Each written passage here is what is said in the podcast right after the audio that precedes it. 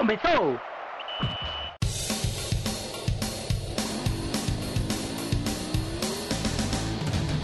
Mas qual é pouca, eu só tomo se for 10k. Eu sou obrigado a falar que esse programa aqui tá uma porra. Fala muito! Fala muito! Fala muito! Piada morta! Pelas barbas do profeta! Fala galera, tudo tranquilo com vocês? Estamos começando aqui mais uma edição do DescubraCast. É, a gente está trazendo uma, uma série de programas aqui para falar das nossas projeções para o 2020 dos clubes da capital pernambucana, os clubes do Recife, Esporte, Náutico e Santa Cruz, que disputarão respectivamente as séries A, B e C do Brasileirão. Só para não perder o costume de se interromper, Clisman. E o América? O América, Vitor, é, infelizmente está tá na dele lá quietinho para disputar a Série A2. E além de que eu falei trio de ferro. Não foi É, quarteto falou ferros. daqui do Recife. Eu time daqui do Recife, eu pensei na América logo. Enfim. Esse aí disse, eu sou Clisman Gama. Esse de sempre aí me interrompendo, Vitor Aguiar. É a minha função aqui, te interromper e no final dizer quem é, como é que as pessoas escutam a gente, apesar delas não estarem escutando.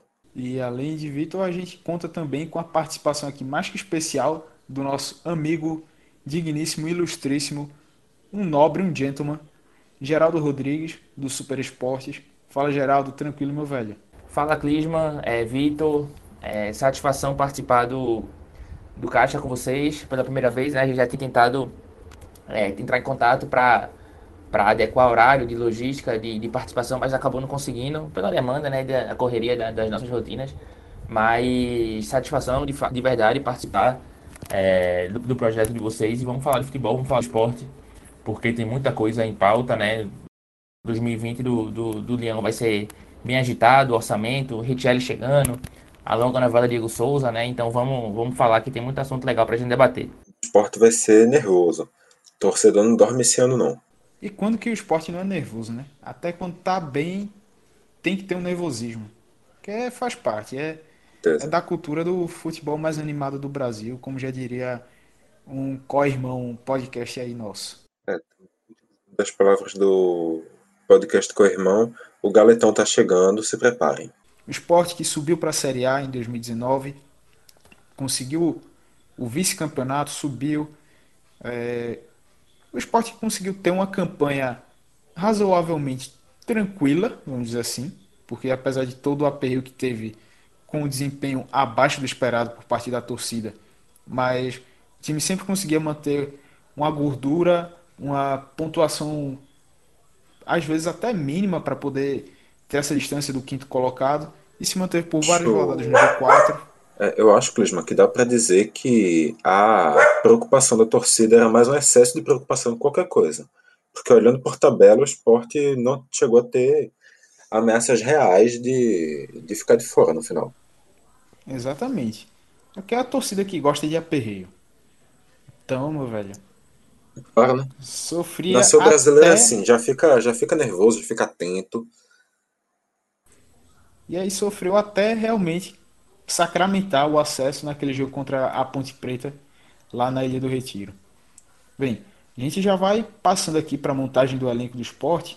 É, vou passar aqui o nome para vocês e aí gostaria da opinião de vocês sobre esses contratados. Vamos lá por começando da defesa, indo em direção ao ataque. Primeiro o goleiro Carlos Eduardo. O que é que vocês acharam da, da chegada dele? É, primeiro o Vitor. Vamos lá.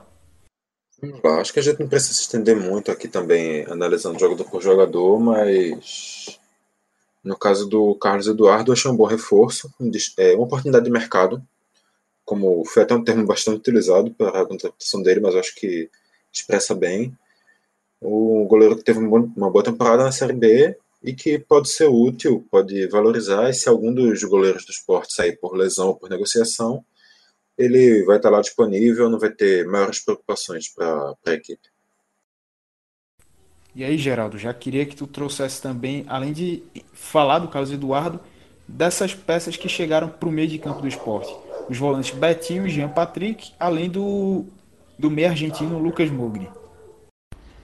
Então, Clisma, sobre Carlos Eduardo, fazendo um, um resumo do que o Vitor falou, vejo também como uma oportunidade de mercado, né? É, o Sport tem dois bons goleiros no elenco, Maílson e Lumpoli, sendo que o Maílson volta de lesão recente e, se não engrenar, o Sport tem uma outra opção, como o Carlos Eduardo, e caso engrene, o Sport está nos planos para dar um fôlego ao, ao, às finanças, né? Fazer venda de jogadores da base nesses próximos anos, é, pode ser um, um possível ativo, e aí o Sport, novamente, já está já tem no elenco um, um, segundo goleiro.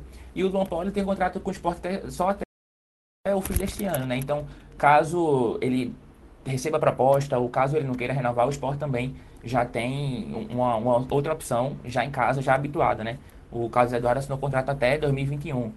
Então, tem aí esse, esse lastro no elenco. Quanto às peças de meio de campo, são apostas, né? O Betinho é um jogador que surgiu recentemente no Figueirense, surgiu nacionalmente, mais recentemente no Figueirense, fez um, uma boa Série B. É, assim como o Jean Patrick fez uma boa Série B também pelo, pelo, pelo Cuiabá. E o que deve acontecer no esporte esse ano não vai ser aquele time tão propositivo quanto foi na Série B. Não vai ser um time ter, ter tanta posse de bola, deve ser um time mais reativo. E já se especula nos bastidores que o Guto Ferreira pode mudar um pouquinho a formatação do meio de campo. Em vez de ter os dois volantes e o meia, é, como foi com o Leandrinho, ou como foi até com o Samir no primeiro semestre, ele pode passar a ter três volantes, fazer uma trinca ali à frente da área, pensando num time mais de mais reação. Não é à toa que o esporte tem vários volantes no elenco, a posição mais robusta. É, e mais, mais recentemente chegou Richelli também. Então eu vejo o esporte nesse sentido. O próprio Lucas Mugni é um jogador que pode atuar mais por dentro, não necessariamente tão adiantado quanto o Hernani. No treino de hoje, dessa, dessa terça-feira, foi o primeiro esboço de Guto e ele usou o Lucas Mugni em alguns momentos, não enquanto o tradicional triângulo, dois volantes e um meia na frente. Usou o Lucas Mugni como um trio à frente da defesa. É o Lucas Mugni, mais aberto pela esquerda, o William Farias por dentro e o Jean Patrick pela direita. Então eu vejo a movimentação do esporte no mercado, principalmente essa questão de volante, muito como uma forma de como o time pode jogar é, projetando a Série A, que evidentemente muda completamente a postura do esporte. Na Série B era um dos favoritos, um dos times que ia para cima. É, na Série A isso tende a mudar. Então essa questão do, dos meus campistas eu vejo muito como uma forma de jogar o esporte, é, projetando a, esse retorno à elite. E aí, Vitor, é, quiser também concordo. complementar? Sim. É, concordo um pouco com a ideia de Geraldo. Acho que assim, ele reforça uma coisa que, que é importante, que assim, a gente está gravando na terça-feira, dia 7, e consequentemente qualquer contratação que seja feita depois disso, qualquer um dos três times não vai ser citado aqui, por motivos óbvios. E também é importante ressaltar que Geraldo está agora como setorista do esporte para o Super Esportes, então ele sabe bem do que ele está falando, mas concordo com a análise de Geraldo, mas também acho importante a gente lembrar que os dois, os dois jogadores que chegam como volantes, o Betinho e o Jean Patrick, eles são, na minha visão, ótimas opções para a composição de elenco, ainda mais considerando que o esporte já teria, em teoria, peças para assumir titularidade ali. O esporte já teria o Richelli, que está retornando agora, a gente debate um pouco mais sobre ele na frente. O esporte já teria o William Farias, o esporte já teria o João Igor, então, eu, talvez seja a posição mais, além do gol, claro, a posição mais segura que o esporte já teria, e ele poderia ir atrás apenas de, de peças para composição de elenco, peças para banco, e que poderiam surpreender positivamente, assim como o Betinho foi um nome bem, bem avaliado pela sua passagem no Figueirense, e o Jean Patrick já teve passagens razoáveis por outros clubes, como o próprio Vasco da Gama, que, querendo ou não, é um time de Série A. E quanto ao Lucas Mugni, é uma contratação que acaba sendo polêmica mais pela fama que ele ganhou que, de, que qualquer coisa. Ele passou aqui no Flamengo, salvo engano, de 2014 2015. Acabou sendo bastante criticado pela torcida, ficou, de certa forma, eternizado pelo Choque de Cultura, que premiou o pior jogador do ano com um prêmio com o nome dele. Mas, no final, a gente também não pode esquecer que ele é um jogador que, em primeiro momento, até as informações chegaram, vem com um salário mais baixo, uma característica um pouco mais de aposta. Então, para um jogador que estava vindo de uma boa fase no futebol boliviano, apesar de ser um, um cenário um pouco inferior, e que já foi também considerado bastante promissor, já demonstrou muito potencial lá na Argentina, pode ser realmente, pensando como aposta, um bom nome para o esporte. Eu vejo, eu vejo o Mugni, por mais que ele tenha passagem pelo Flamengo e tenha feito é, um bom ano no, no Oriente Petroleiro recentemente, eu ainda assim concordo com o Vitor, eu vejo ele é, como uma aposta. Não consigo achar que, por mais que ele tenha, como eu falei, o nome, chegue com status para assumir uma posição, para ser o meio, meio campista, digamos, cerebral, ser o cara que vai, vai liderar a jogada do esporte. Eu acho que o esporte dá, como envolto em crise financeira, né, tenta dar um, entre aspas, tiro, é, apostando nesse jogador. Então, não acho que se encaixa como aposta. É, tu vê assim também, Clisman? Então, é, por toda essa questão do Mugni que chegou no Flamengo como uma grande promessa do futebol e não se firmou, rodou por clubes, é, apesar de ter jogado em clubes de maior expressão na Argentina, logo que saiu do Flamengo, mas depois foi jogando em clubes menores, clube pequeno na Espanha, é, também no Chile, não jogou no time de grande tradição, estava lá no Oriente Petroleiro, futebol boliviano que tem um nível técnico mais baixo e aí sim conseguiu se firmar, ganhar confiança e acho que é um passo válido para o atleta vir para o esporte. Já para o esporte ter trazido o Mugni, eu tenho minhas ressalvas. É, se é baixo custo, é um valor que está tá valendo a pena, beleza. É, dá para dá para acreditar e dar a chance a, ao jogador. Mas se fosse um pouco a mais, por tudo que ele já mostrou, ou seja, na verdade não mostrou no Flamengo, e que o, o currículo dele não tem não tem esse peso todo, então eu não teria trazido. É, com questão do Carlos Eduardo, fecho questão com vocês. É, foi um dos bons goleiros dessa Série B, um dos destaques do time bem apático do Brasil de Pelotas. Então, com a oportunidade boa, o esporte conseguiu trazer e ainda com essa perspectiva de venda do Maílson nesse ano. Então, já prepara a posição para ter um, um outro goleiro de nível. Betinho e Jean Patrick, concordo com o que vocês falaram, jogadores que tiveram um bom desempenho na Série B e agora eles vão ser testados na Série A, né? E a gente passa agora para o setor de ataque rubro-negro, que já confirmados temos mais três contratações. É, primeiro, o atacante Evandro, que veio do Fluminense, o uruguaio Leandro Bárcia e o atacante Marquinhos, Bárcia que veio do Goiás, e o Marquinhos que atuou na Ponte Preta na última temporada, mas estava mais pertence ao Corinthians, na verdade. Então, Vitor, o que é que tem para falar desse trio de reforços no, no ataque leonino? Então, esses três nomes eu vejo situações completamente diferentes. O Evandro é um, ponta revelado pelo São Paulo, se mostrou muito promissor, foi para o Atlético Paranaense, teve uma boa, uma boa participação na Série A acabou vendido para o Udinese da Itália. Nunca se firmou, teve empréstimos, nunca se firmou. Foi esse ano para 2019, no caso, para o Fluminense. Disputou o segundo semestre por lá, fez apenas quatro jogos. Teve muito perto de ser anunciado pela Ponte Preta durante a Série B. Ou seja, ele já iria para uma equipe que ficou no meio de tabela da Série B nesse ano. E agora tem mais uma chance na Série A vai defender o esporte, que é o time da cidade dele, ele é recifense e é o time do coração dele. Ele é rubro-negro. Então, acaba sendo a, talvez a última chance dele. É o tiro que ele tem para se reencontrar no, na cidade dele, se reencontrar no, no time que ele, que ele ama, e acaba sendo uma oportunidade, talvez até mais para ele que, que para o esporte, como tu fez análise sobre, sobre Lucas Mugni, eu, eu vejo mais ou menos na situação. E também, claro, a depender do valor que ele veio. Quanto ao Marquinhos, aí já é um nome que vinha crescente nos últimos anos. Ele teve empréstimo ao Bragantino em 2018, participou estava naquele time que eliminou o Náutico na semifinal da, da Série C.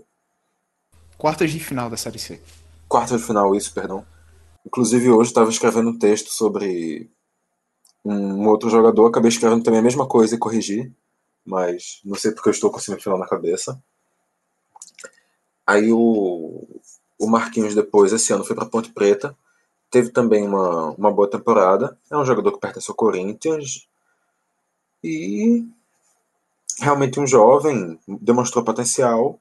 Pode ser um, uma boa peça para o esporte, considerando também que o esporte já tem outras boas peças para brigar para essa posição, como o Ian, que continuou do ano passado, como o próprio Leandro Barça, que é o que eu vou falar agora.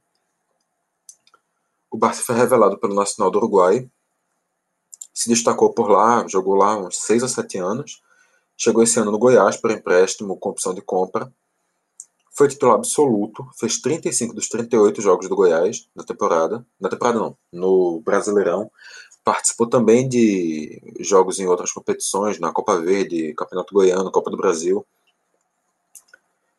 E nessa passagem foi muito bem visto, tanto pela imprensa quanto pela torcida. O Goiás queria a permanência dele, mas a situação que o, que o Nacional pedia não era interessante para o Goiás. Eles acabaram. Eles fizeram ainda algum esforço, a negociação durou um tempo, mas eles acabaram não, não, não acordando. E logo que o, que o Goiás saiu da jogada, ele chegou ao esporte. Eu acho que é um bom nome. De, de todos esses que a gente falou, é o único cara que chega realmente tendo sido, tendo sido testado numa Série A. Então, em teoria, é o único cara que poderia chegar para ser realmente pensado como um titular de Série A. E é um cara que mostrou também ter um, ter um bom potencial, um cara que mostrou ter um bom futebol e vem para o esporte com empréstimo de um ano, com opção de compra. Na minha cabeça, é a melhor contratação do esporte até agora, e é um nome que também já chega para ser titular indiscutível. E na tua visão, Geraldo, sobre esse trio de ataque aí que o esporte trouxe? É, eu faço uma análise muito parecida com a questão do, dos volantes, né? Que a gente citou há pouco. São três apostas. Três não, na verdade, acho que mais apostas são o Evandro e o Marquinhos, são jogadores mais jovens, que estão que buscando seu espaço, né? São jogadores que é, surgiram muito bem, não conseguiram deslanchar, como o Vitor citou. Evandro, grande promessa do São Paulo, seleção de base sub-17, vendido para a Udinese, é, passagens também em Portugal, e não conseguiu é, se firmar, mas ainda é muito novo, tem 23 anos, é, volta para um, vai retorna, retorna não, né? Está num contexto muito favorável, já que ele volta para sua cidade natal, um jogador daqui, é, vai disputar a Série A, tá fazendo uma pré-temporada com o time, tem tudo para ter sequência. Então é uma aposta válida novamente, não é um jogador caro, assim como o Marquinhos. É, são jogadores que procuram deslanchar e o esporte pode ser uma oportunidade para isso. Num time que já tem uma base formada, num técnico que já está aqui há muito tempo. Então eles vão ser inseridos né, num, num esquema que já vem, sido, já vem sendo trabalhado há um, há um certo tempo. E o Bastia não. O Bastia eu vejo ele mais. É um jogador mais consolidado. É, não é, fez, como o Vitor falou, e como você também citou, é um jogador que fez, tem uma Série A pelas costas, isso faz muita diferença. É, o lastro que isso traz de experiência, de rodagem, contribui muito. Foi destaque, evidentemente, quando se fala em Goiás, a gente lembra logo do Michael, né? Michael Michael, agora me fugiu a pronúncia correta. Sendo que, porque foi muito fora da curva, foi muito acima da média. Mas o Barça também foi bem, por ter cinco partidas, uma campanha segura do Goiás é um jogador ainda que tem um, um, um papel não só ofensivo, evidentemente, quando você fala de atacante, você quer gol, você quer jogada, mas é um cara que tem um vigor físico muito bom para fazer uma recomposição pelos lados, e é o que o Sport vai precisar muito, já como a gente citou, vai ser um time mais, mais reativo, mais defensivo, então essa característica, querendo ou não, para atacante é bem importante, não basta jogar só com a bola. E me chamou a atenção, é um jogador que tem, apesar de não ser tão alto, tem muito boa impulsão, é, fez alguns gols de cabeça, então de contratação, eu acho que, como o Vitor falou, foi a melhor também. Carlos Eduardo foi muito bom, mas Carlos Eduardo não deve ser titular, não deve nem ser a segunda opção, mas é, de contratação foi a melhor, porque se for falar de reforço no geral, tem o retorno de Richelli, que aí, para mim, tá, tá em outro patamar.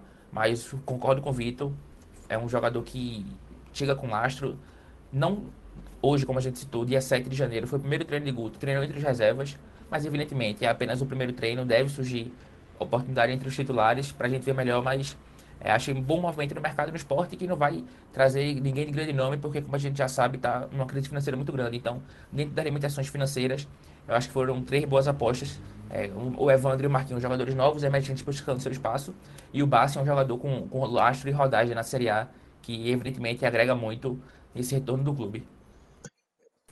Um, um um comentáriozinho sobre o que tu falou, já. Na minha visão, eu não diria que, pensando por essa divisão que tu fez, eu não diria então que o Barça é a melhor contratação e o Richelli é o melhor reforço. É, sim, o Richelli seria o melhor reforço, claro, mas dentre os que chegaram, eu diria que o Barça, chegaram, no caso, dentro, dentre os novos contratados, o Barça seria o melhor reforço e o Carlos Eduardo a melhor contratação. Porque, querendo ou não, o vínculo do, do Barça continua sendo com o Nacional do Uruguai. Se ele destacar, se destacar depois de um ano e o Sport não tiver condições de comprar, ele vai embora, enquanto o Carlos Eduardo tem contrato e isso não tem como como qualquer clube vir aqui tirar sem o esporte ser ressarcido. É, é verdade. É porque eu pensei na questão do Carlos Eduardo, porque ele deve jogar muito pouco, imagino, né? Ser segunda ou terceira opção. Mas de fato, ele tem um vínculo com o esporte independente de, de outro clube. Só tem o esporte na parada e são dois anos. É até 2021. Não lembro agora se é até a metade ou até o final de 2021, mas é mais de uma temporada e diz respeito absolutamente ao esporte. E ao Barça realmente tem a questão também do, do nacional. Então, qualquer movimento, qualquer solicitação já foge da saída do esporte. Então, pertinente, pertinente o, a, as divisões de, de, nomenclatura. E aí eu só queria destacar quanto a acrescentar, né, quanto a esse trio de ataque em relação ao Evandro, que jogador, como o Vitor já falou, se destacou lá no, São Paulo, foi para o Atlético Paranaense, rodou fora do país, não conseguiu se firmar, voltou para o Fluminense também seguiu sem se firmar. É, o ponto que eu discordo de Vitor é que seria a última chance dele. Porque aquela, eu vejo um jogador de grande potencial, mas que, beleza, aí todo mundo concorda que ainda não conseguiu deslanchar. Mas eu ainda vejo com esse potencial para, em caso de não dar certo, é, pelo menos com o esporte, conseguir se recuperar. Ainda, ainda tem uma margem para isso. Pelo menos eu vejo assim. E Quando aí... eu falo última chance, Clisman, eu falo última chance dele numa Série A direto. Se ele ah. não for bem no esporte, ele vai perder a chance na Série A, ele vai ter que voltar para baixo para ir tentar recuperar lugares. Agora Mas eu falo, sim. no caso, direto, em sequência. Ah, tá. Agora tá. E também, tá é, só para só para complementar o raciocínio de Vitor, eu acho, né? Quando ele fala de uma grande chance, ele também cita é, ele vai estar num ambiente muito propício. Recife, a cidade natal dele, o clube que ele torce, então acho que é mais nessa questão de, ó, ele, ele tem tudo agora para deslanchar. Se não for agora, não que ele não vai deslanchar mais, mas acho que fica muito difícil porque o ambiente, o, o contexto, o cenário atual dele é muito, muito conveniente para isso. É, acho que é por aí, né, Vitor? Foi mais ou menos isso aí que tu quer dizer? Sim, sim, também.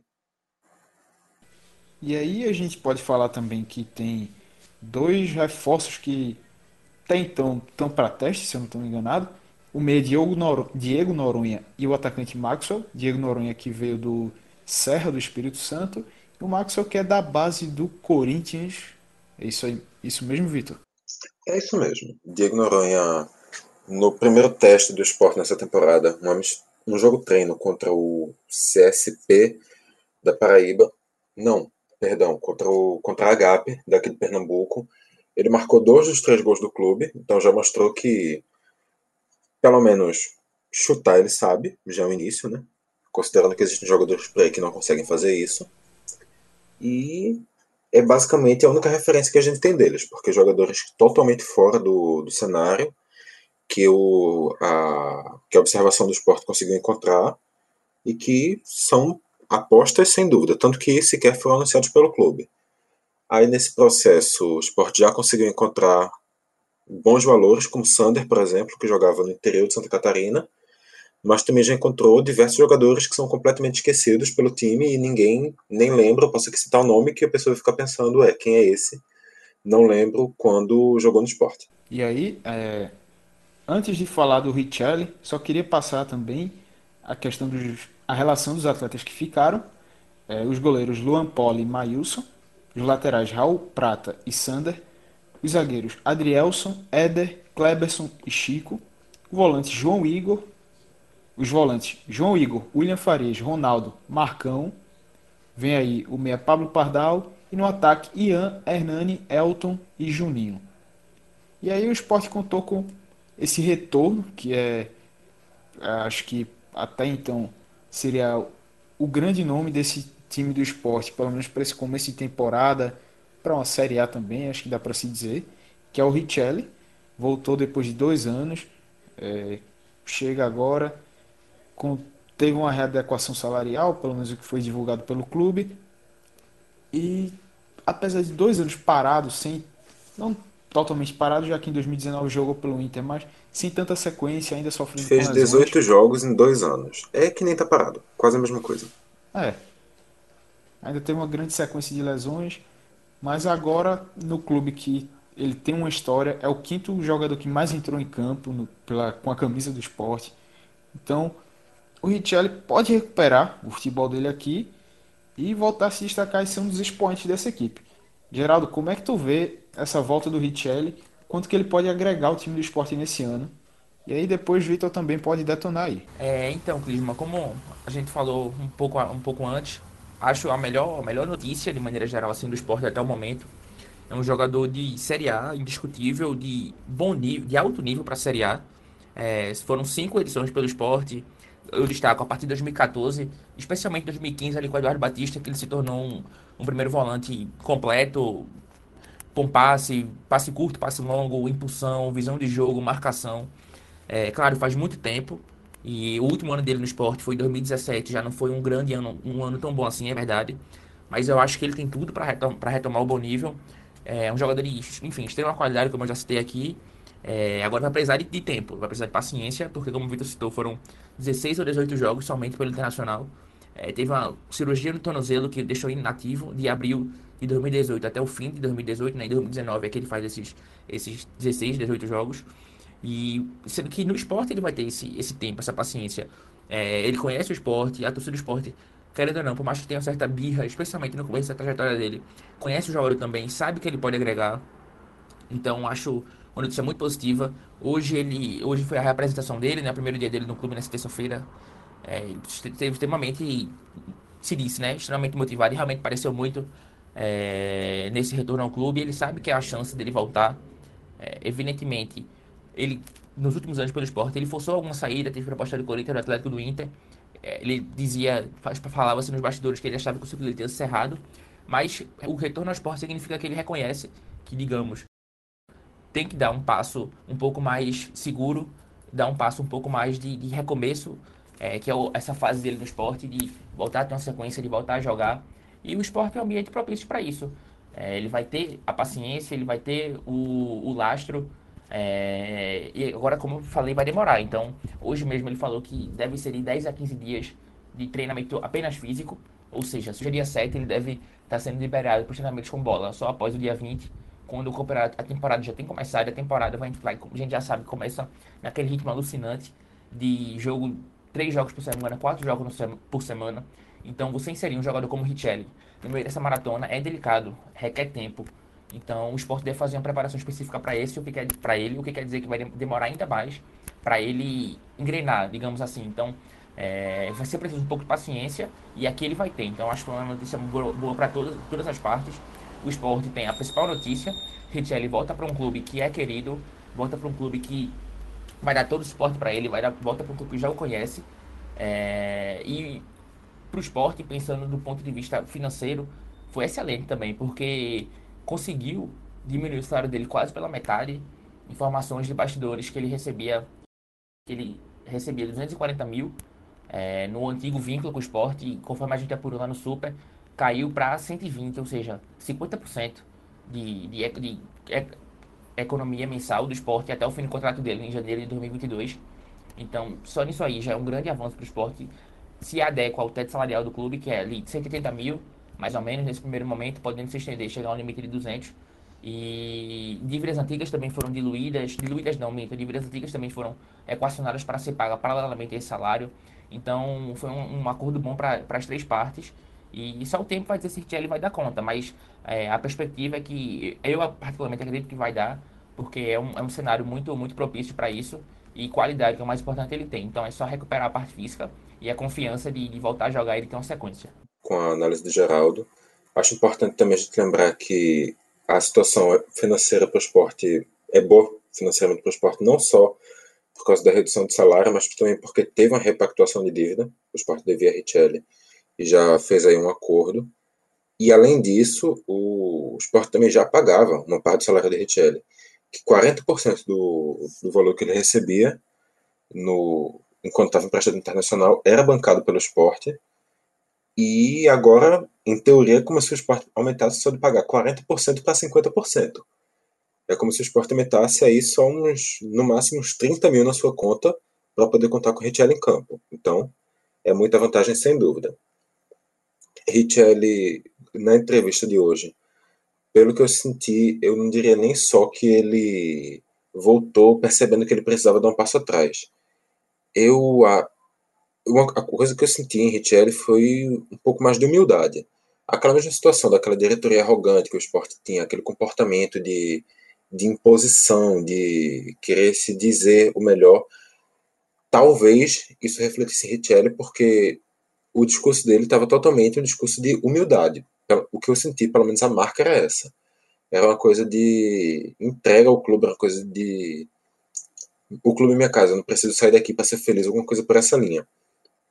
E uma coisa que, que eu achei curiosa é que durante a entrevista ele comentou que queria ultrapassar a, a marca de Magrão no, como recordista de jogos do esporte. Eu, inclusive, comentei com o Geraldo na hora, vou fazer essa conta. Eu peguei, fiz a média, Richelli fez 54 jogos em média por ano no esporte. E nesse. Se ele mantiver essa média, ele teria que continuar mantendo 54 jogos por ano até o final de 2026, quando ele já estivesse ali na porta dos 36 anos, para conseguir chegar nos, nos no número de jogos de Magrão e poder se tornar o jogador do esporte com mais jogos na história.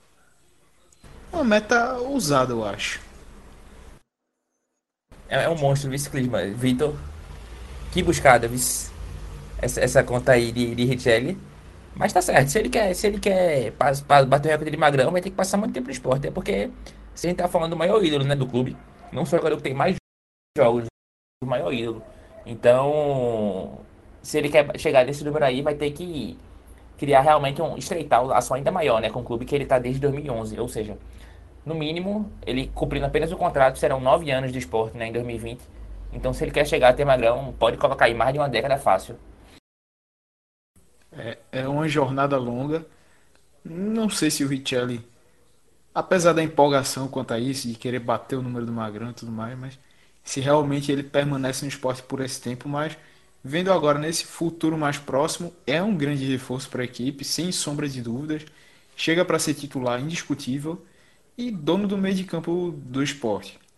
É, a gente pula agora dessa questão da, do plantel para falar de finanças esporte que ainda segue com, com bastante dificuldades financeiras. É, e aí tem nessa questão um orçamento para 2020 que vai girar em torno dos 77 milhões de reais. Vitor, detalhe aí como é que o esporte é, planeja esse orçamento. De onde que vai vir essa receita? Quanto de cada origem que vai vir?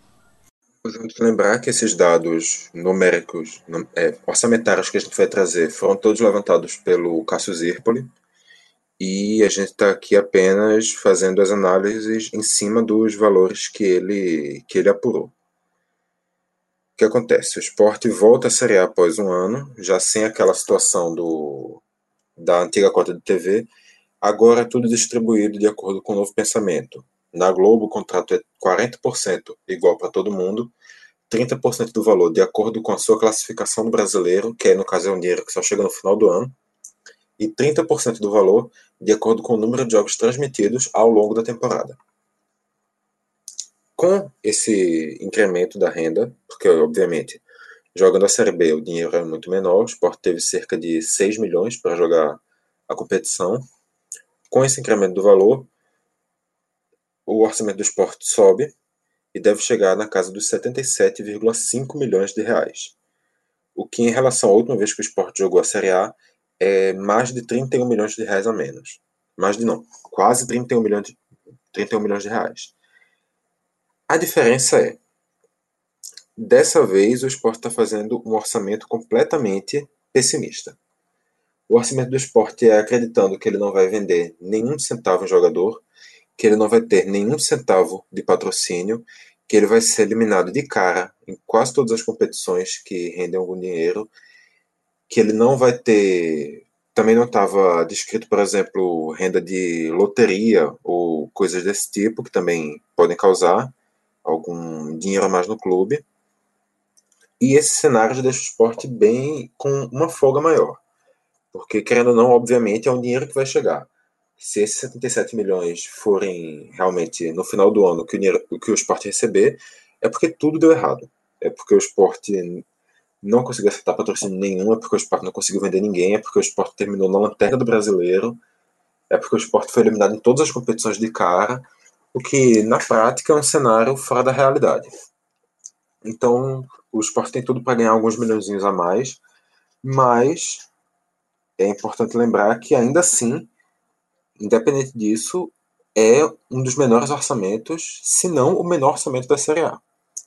A gente vê, por exemplo, rivais diretos como Ceará e Fortaleza, com marcas acima de 100 milhões de reais, que foi inclusive marcas que o esporte já ultrapassou nos últimos anos de primeira divisão.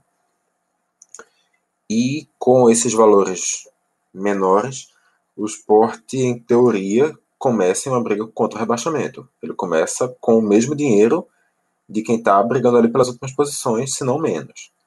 Então, realmente, não é para se esperar um ano fácil do esporte. A gente tem que lembrar que o esporte tem muitas dívidas, quase todas de curto prazo, para serem resolvidas em um, dois ou três anos.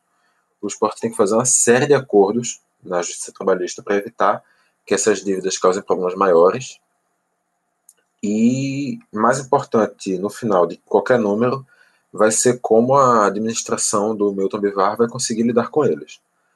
Porque o esporte vai precisar da consciência de saber que tem pouco e que, tendo pouco, ele quase não tem espaço para errar.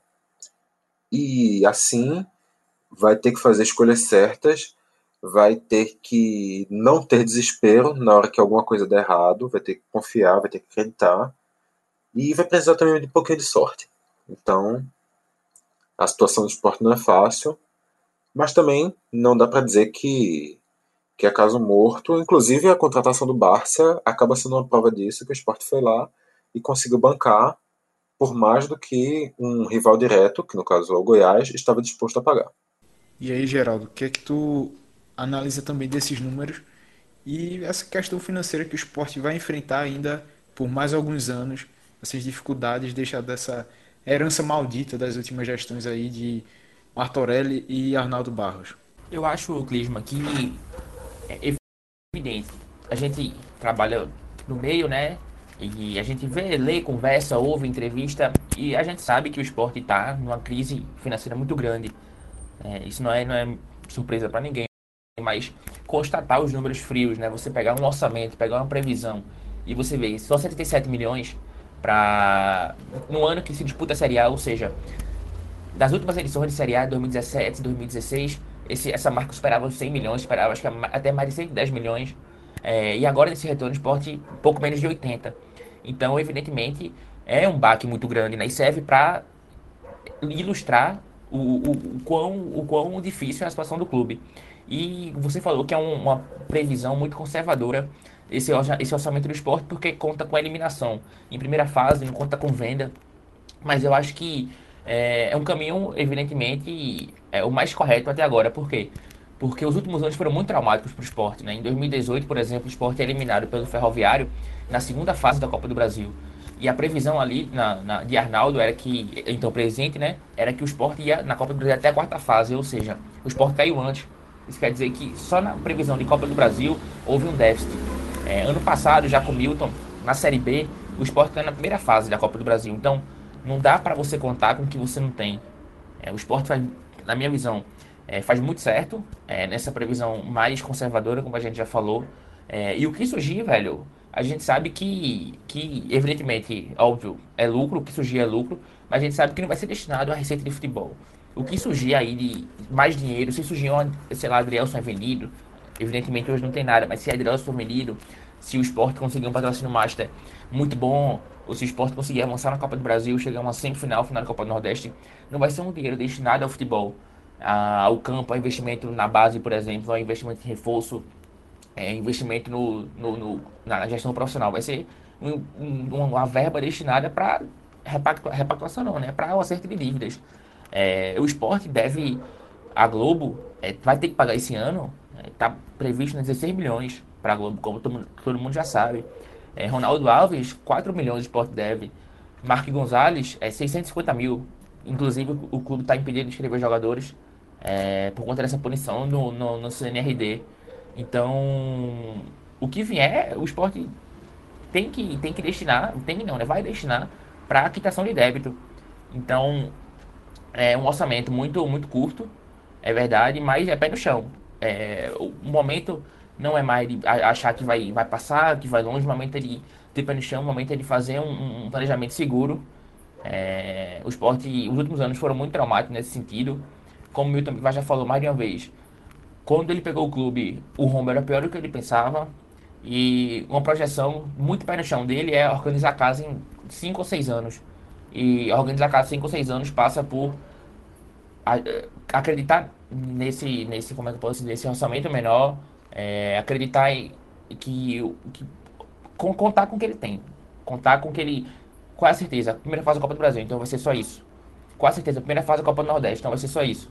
Porque aí você consegue organizar a casa. E o momento do esporte não é de pensar no que vai receber para poder investir no futebol. É contar com o que ele tem para quitar dívidas antigas. Então, acho que é, esse orçamento ilustra a crise financeira e o esporte, via o seu presidente, acerta nesse, nesse, nesse conservadorismo financeiro, porque o momento é muito difícil, então não é momento de, de pensar no que não dá, é momento de organizar a casa. Coisa que até o momento ele vem conseguindo fazer. Aos trancos e barrancos, o esporte voltou a Série A e continua com, com as contas em dia. Então acho que o caminho é esse mesmo também que nesse planejamento do esporte, apesar de ser tudo muito, usando o termo que Geraldo usou, pé no chão, tem duas coisas que já, já são previsões acima do que se teve esse ano, que seria um aumento no quadro de sócios, que hoje está em 23 mil para passar para cerca de 30 mil sócios, e um aumento também no público médio, que esse ano deu perto de 14 mil e que teria que ir para perto de 18 mil, mas que também com o acesso à Série A seriam movimentos naturais que tanto público quanto sócios pudessem ter esse aumento. Bem, e aí eu corroboro com o que vocês disseram. É uma análise, sim, um pouco conservadora, mas é, vai dentro do, do que Milton Bivar tem, tem, como é que se diz? tem pregado nesse tempo que ele está como presidente do esporte. E manter essa austeridade, e manter um pensamento mais pé no chão, apertar mesmo o cinto, porque a situação financeira do esporte, em uma entrevista que ele deu, não me lembro agora, acho que foi até pro próprio Cássio, que ele falou que o torcedor do esporte tem que se acostumar com essa realidade assim, até pelo menos 2024, 2025, nessa faixa para poder quitar todos esses débitos, pelo menos até um nível que tire esse, esse sufoco que a, que a equipe está passando desde os dois últimos anos. Então vejo que realmente mantém isso, vai nessa visão. Se conseguir é, avançar de fase, qualquer dinheiro extra que entrar, pô, massa. Pega e já tenta usá-lo para quitar dívidas segue também com esse trabalho de bastidores para é, renegociá-las e, e, assim ir diminuindo esse todo esse valor, esse montante que o esporte deve. É, queria também até ver com vocês para falar nesse momento sobre o caso Diego Souza. Diego Souza que rescindiu o contrato com o Botafogo e a torcida clama pela volta do DS 87. Mas a situação não é fácil assim. É, tem toda uma questão também envolvida, polêmica sendo gerada nos últimos dias com, com relação a, a esses bastidores. Mas o, o, Milton Bivar, em entrevista à, à Rádio Jornal, chegou a citar que as portas do clube não estão fechadas para Diego Souza, é, elogiou o jogador, mas disse que na, ele, em vários anos de futebol, o Milton nunca viu um jogador abrir mão de tanto dinheiro para jogar por amor à camisa. Porque o Diego Souza recebendo 600 mil do Botafogo para poder jogar no esporte, ele teria que abrir mão de 75% do salário, que aí seria o máximo estipulado por, pelo esporte, pelo menos por agora, seria de 150 mil que poderia pagar Diego Souza. Então, abrir mão de 75% do salário. É, e aí, nos próximos dois anos, com esse valor, se nas contas do Milton, ele deixaria de, de receber 10 milhões de reais. Então é algo a se pesar. Beleza que Diego Souza é um jogador com a, a vida já feita, já tem suas propriedades e tudo mais, mas de toda forma é um dinheiro considerável. Então não sei dizer se ele realmente chegaria e abria, abriria mão de tudo isso, ainda tendo o que o esporte o deve da, das últimas passagens. Então é uma negociação complicada. Então, Vitor, o que é que tu vê desse cenário Diego Souza, toda essa tensão criada também de bastidores e também, se na tua opinião, valeria né, realmente ter esse esforço para trazer, mesmo que sem loucuras. É, já foi dito que, pelo menos pelo empresário do Diego Souza, que o esporte não o procurou, não teve nada assim, nenhuma conversa para tentar trazer ele de volta, mas fica nessa. A torcida pede muito, então como é que está toda essa questão na, na tua opinião? Então, é uma situação claramente complicada. Diego Souza tem uma, um dinheiro a receber do esporte. Diego Souza tem um salário nos últimos anos, na verdade, toda a carreira, muito acima do que o esporte está pretendendo pagar. A questão é se ele aceitaria receber esse salário, como ele aceitaria renegociar essa dívida, mas a situação também é se a diretoria do esporte quer ele. A cada dia eu olho essa situação e vejo um cenário diferente. Mas ao que me parece, cada vez mais, Diego Souza não faz parte dos planos da diretoria do esporte. E um ponto que eu questiono é a partir de quando isso passa a ser visto como absurdo. Você pode discordar, você pode concordar, mas eu não, não consigo ver isso como uma coisa absurda como vem sendo tratada. O, é um jogador que há dois anos não tem um rendimento, talvez até um pouco mais, não tem um rendimento que a torcida do esporte lembra dele. Claro, uma peça que é identificada com o clube, que dentro do clube poderia voltar, ter uma boa atuação, mas também é um jogador que já envelheceu em relação à última passagem dele aqui. Então, assim, Diego Souza não deveria ser uma certeza tão grande de solução para o esporte. Claro que ele é uma boa peça. Claro que ele poderia ajudar o esporte na campanha. A questão é se seria se seria válido todo esse esforço para trazer ele. E a partir do momento que Diego Souza viesse por um planejamento do, do esporte, sim, ele seria um jogador válido, mas se dentro do pensamento do esporte ele não cabe e é melhor apenas fazer uma repactuação da dívida e ele seguir a carreira dele em outro lugar, é claro que o torcedor do esporte quer ver o ídolo terminar a carreira com a camisa do esporte, mas se isso acabar sendo mais custoso para um projeto de longo prazo do, do esporte, se não tiver dentro do planejamento, acaba não compensando. Então realmente não é uma situação fácil. Tem prós e contras a serem analisados e tudo vai depender de um planejamento da diretoria e também, caso a diretoria tenha esse interesse de ir atrás, da disponibilidade de Diego para conseguir reduzir o salário ao que a diretoria do esporte pretende. Sobre, o, sobre esse tema, Clisman, já tomando aqui a, tomando aqui a voz, né? É, eu acho que tem, tem, como você introduziu, tem duas nuances. A primeira, o ponto de vista do esporte do esporte, o esporte quer, o esporte fez proposta e se encaixa. Eu acho que é nítido para mim que o esporte não quer. É, Milton Bivar, mais de uma vez, já falou que não se encaixa. É, Nelo Campos já falou que não se encaixa. Vanderson disse que tem a questão da idade, é, que o esporte pretende contratar jogadores até 28 anos, o que é totalmente contraditório, tendo em vista as renovações que o esporte fez até aqui. É, e, e Guto Ferreira é muito. usa um discurso muito moderado, né? Diz que é um jogador de qualidade que, e, e que se se adequar seria bem-vindo. Mas é, o que há de concreto? O esporte não fez nenhuma proposta por ele. É, o esporte não, não gosta do estilo de jogo dele. É, acha que o perfil de grupo não, não é um cara que vai agregar. Tem essa questão dos bastidores. acha que é um jogador que, que não agrega ao grupo pelo, pelo estilo. É, é, por ser um jogador mais lento, mais velho, também tem essa essa essa como é que pode essa resistência é, de Guto. O Sport está montando um time muito muito muito jovem, especialmente pelas contratações do lado de campo é, para o ataque, né? Nessa questão de ataque, o, o, a justificativa é mais plausível do que a, a de ser um jogador de, que, tem 34 anos e a ideia é só ter até 28.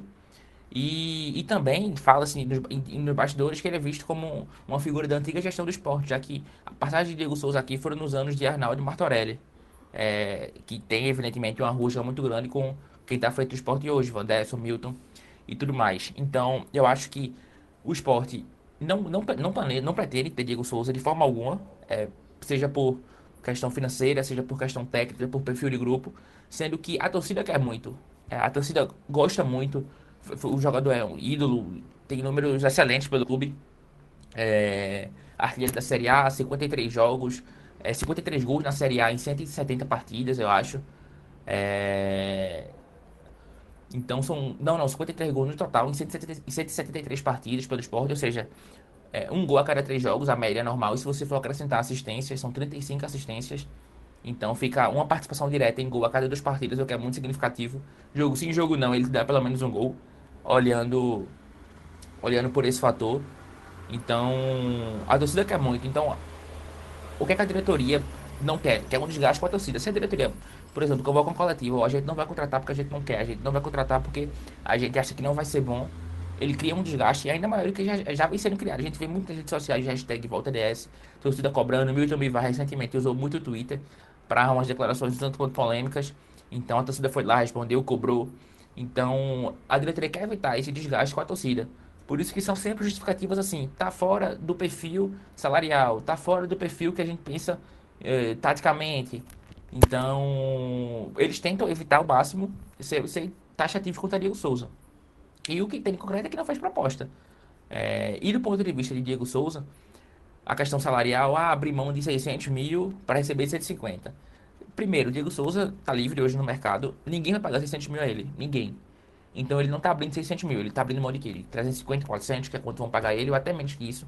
Eu acho que hoje o teto dele, assim, o quanto valeria pagar por Diego Souza um clube que tinha condições, evidentemente, seria talvez 350 mil, porque os o salário no país está muito inflacionado.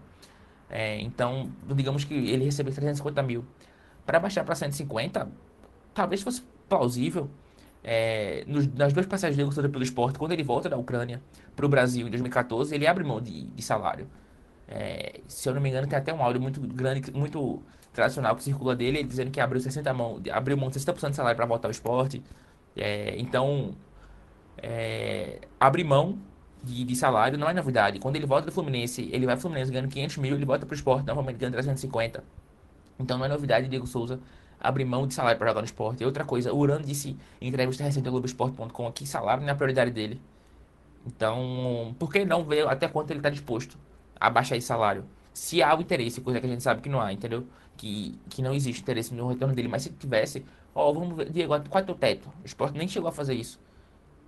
Entendeu? E com o Richelli foi feito. O Sport chegou, conversou com o Richelli, um jogador que estava acima do teto, aceitou baixar, abriu mão de mais de 3 milhões de reais de salário até, o, até janeiro de 2022. Então, a mera tentativa nem existiu. Ah, ele não vai abrir mão de seguro muito O Sport tentou ir atrás dele, para até ver até quanto ele está disposto. O Sport não fez isso. Então, é, eu acho que se o Sport, o Sport não quer, claro, mas se quisesse, é, seria um, um esforço válido, evidentemente, desde que se encaixe no teto salarial do clube. E, de qualquer forma, o esporte vai ter que desembolsar uma quantia por Diego Souza, por conta das dívidas de pouco mais de um milhão de rescisões de 2018. Então, vale, o gasto com ele vai existir, é um milhão. Claro que ele vindo seria um gasto maior, mas aí você tenta uma, uma, uma diluição salarial, entendeu? Como o Uran já falou e Diego Souza já demonstrou, salário não é a prioridade dele. Então, eu acho que é, vale o esforço, valeria caso o esporte quisesse, coisa que o esporte não quer, o esforço em tentar trazê-lo. E eu acho que sentando, conversando, mostrando um projeto de carreira para encerrar a carreira aqui, para diluir essas dívidas antigas. É, ele tem um preço muito grande pela cidade também, o que poderia ajudar. E salário não é prioridade, reitero. Então acho que valeria o esforço, mas o esporte não quer. Então é, é esperar os próximos capítulos. O esporte vai seguir nessa de negar de, de dizer que não se encaixa. Diego Souza vai seguir no mercado, vai, pode ser que espere o esporte, né? É, a entrevista de Uran que a gente testou aqui no Globo Esporte foi uma entrevista muito, muito precisa, muito cirúrgica nas palavras. Falou do carinho e em nenhum momento disse que Diego Souza ficou magoado com uma declaração ou outra. Então eu acredito que vai ser uma novela que vai se arrastar por conta de dois fatores: da, do desejo da torcida e dele estar livre no mercado. Mas da parte do esporte, eu não vejo o esporte cedendo. Mas vai ser um assunto que vai seguir em voga porque é, esse, o esporte na Série A e Diego Souza livre é, é algo que que gera burburinho, gera, gera, gera, gera questionamento, gera hashtag da torcida, gera entrevista de empresário, gera entrevista de Bivar. De Bivar fala todo dia se brincar sobre Diego Souza. Todo dia o esporte vai questionar sobre Diego Souza, então vai ser algo que vai se arrastar aí, mas eu, eu não creio que ele, que ele retorne para o esporte. Só, só acrescentando uma coisa, a partir do que tu falou, Geraldo, do, sobre o desgaste, a diretoria quer evitar o desgaste, mas parece que a diretoria não dá uma resposta definitiva está apenas causando mais e mais e mais desgaste cada vez. O esporte chega e não fala nada, diz que, ah, não, a gente não está interessado em, em Diego Souza, só que aí surge outra informação, independente de onde ela surja, surge qualquer elemento que dê esperança. Diego Souza dá um, faz um post com uma bolinha vermelha, a galera do esporte já fica ansiosa de novo e não tem nenhuma resposta da diretoria. O pessoal, o Eduardo Duran fala qualquer coisa dizendo que ah não, porque o, o Diego Souza gosta do esporte, aí todo mundo fica agitado de novo e vai só alimentando, alimentando, qualquer coisa alimenta a torcida e a diretoria não dá uma resposta. Eu acho que já chegou um ponto que se a diretoria dissesse a gente não vai trazer, o desgaste seria menor. Pode ser, Vitor, pode ser. O que falta, eu acho, é mais uma homogeneidade no discurso. É, tem que centralizar. Quem fala sobre Diego Souza, por exemplo, é Bivar.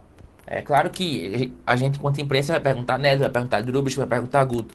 Mas acho que tem que centralizar. A opinião de Bivar é que vale, só Bivar fala. Bivar, na minha opinião, devia já ter convocado uma entrevista coletiva para falar sobre o tema e para encerrar o tema, aparentemente.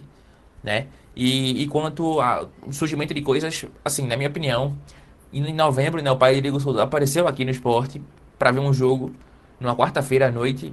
Eu não enxergo como algo gratuito tá certo? O pai de Diego Souza vir para cá, aparentemente não fazer questão de dar foi até eu entrevistei pelo Super Esporte, dando entrevista pra gente, falou com o JC, falou com a Globo, falou com todo mundo, tava ele, a esposa, a camisa de Diego Souza, enalteceu o esporte, enalteceu a cidade.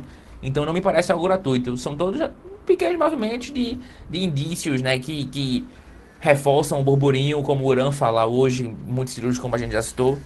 Então eu acho que essa euforia só vai ser finalizada de forma definitiva, como, como a gente já falou, né? Quando houver um pronunciamento oficial. E, talvez, de fato, um pronunciamento oficial geraria menos desgaste, até porque não estão sabendo lidar atualmente com isso, né? Biva, hora Biva twitta, hora Wanderson fala à imprensa, hora Biva volta a falar na rádio. Então, do jeito que estão lidando com isso hoje, talvez um, um pronunciamento oficial de encerramento, evidentemente geraria desgaste, mas de fato talvez seja, seria até menor o desgaste e, consequentemente, seria até melhor para o clube. Mas eu acho que isso não vai acontecer. Então, é, é aguardar e, e, ficar acompanhando os próximos passos disso aí. E também, Geraldo, eu vejo o Bivar meio que com um receio de querer chegar e dizer: não, não queremos Diego Souza, Diego Souza não vem, porque também não quer receber essa. ser taxado de ah, presidente que não quis Diego Souza. E aí podendo surgir história de bastidores que Diego Souza se ofereceu para o esporte, que não sei o que, que topou isso, topou aquilo. E aí, para ficar com essa questão, esse peso em cima dele, acho que ele tá tentando ainda se esquivar, é, quer deixar essa, as portas abertas para o retorno do, do Meia, mas da maneira que tá realmente. É, é muita gente cobrando um posicionamento da parte dele para dizer que sim, para dizer que não, ou se pelo menos chegar e dizer que tentou, mas não chegou a um acordo, que não deu certo, alguma coisa assim. Eu acho que é, é realmente, como vocês falaram, é por esse viés que a torcida deve estar aguardando um posicionamento, mas realmente eu acredito que tem, tem ainda esse receio por parte de Bivar porque ele disse que na entrevista lá para a Rádio Jornal que as portas estavam abertas para Diego Souza e que se é, ele quisesse conversar sobre essa volta, conversava, que iam botar na mesa, negociar olho no olho para ver como que ficariam as condições de cada um. Então vejo que tá, tá bem por aí mesmo. É, se quiser acrescentar alguma coisa mais aí, pode ficar à vontade. Não, não é isso mesmo. É, para mim, bem parece um discurso muito da boca para fora, porque se as portas estão abertas, eu chamo você para entrar, entendeu? Eu tento conversar com você.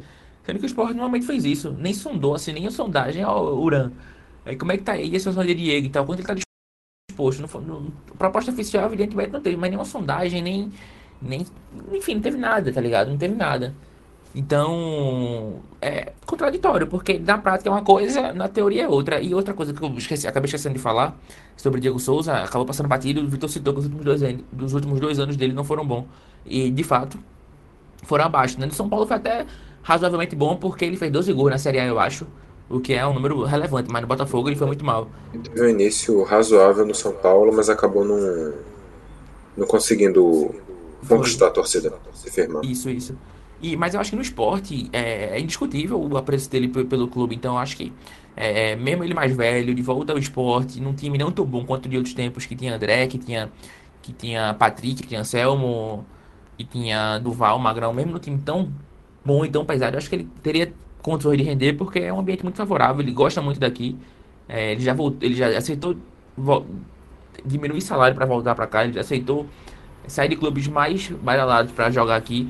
Foi aqui que ele chegou à seleção brasileira, foi que ele retornou, né? E teve muito perto de, de, de participar da Copa do Mundo em 2018, que até 2017 ele foi convocado para as eliminatórias. Foi artilheiro da Série A com 14 gols.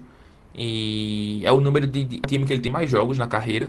Então, acho que aqui ele teria tudo para apresentar um bom nível, apesar dos dois anos a quem. Mas é, o, que, o que há de concreto é que até o momento o Sport não quer, então é, é esperar e, e aguardar nos próximos capítulos, porque acredito eu que ainda vai render muito é, essa temática de Diego Souza no esporte.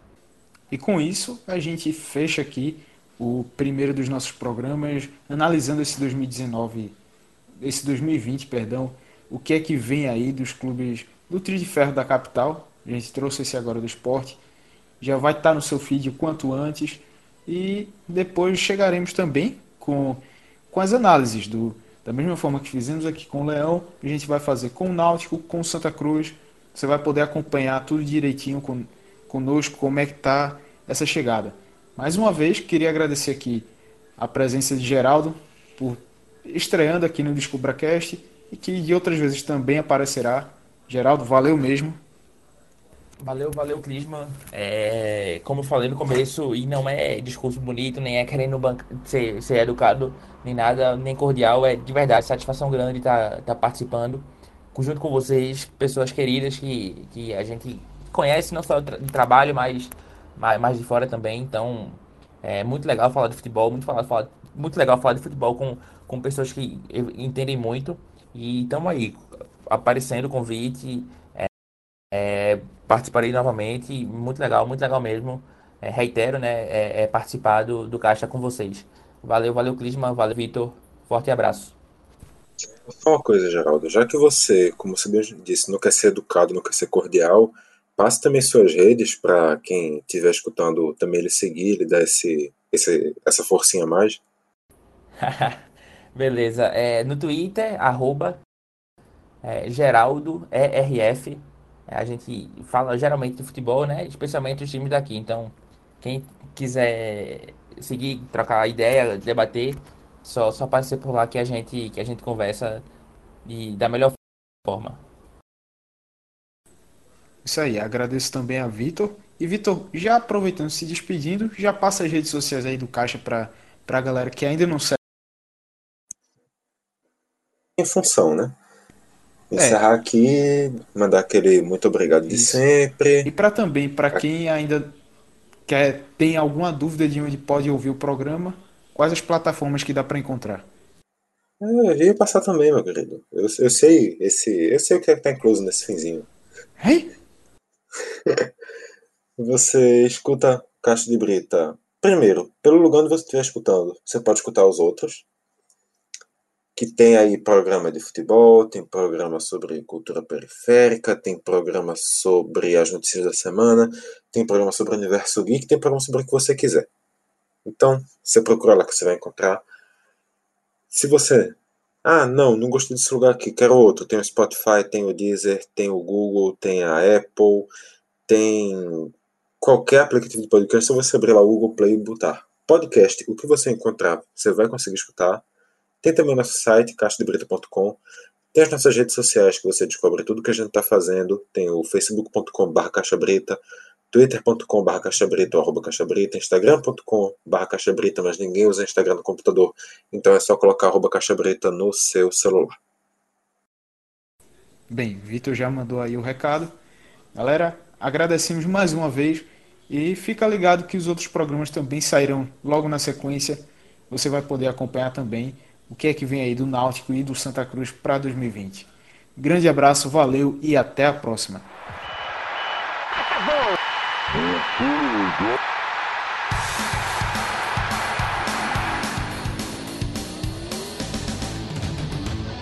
É eu só tomo se for 10k.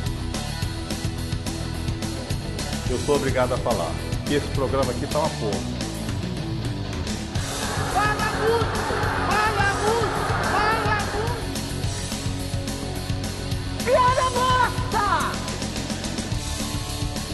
Pelas barbas do profeta!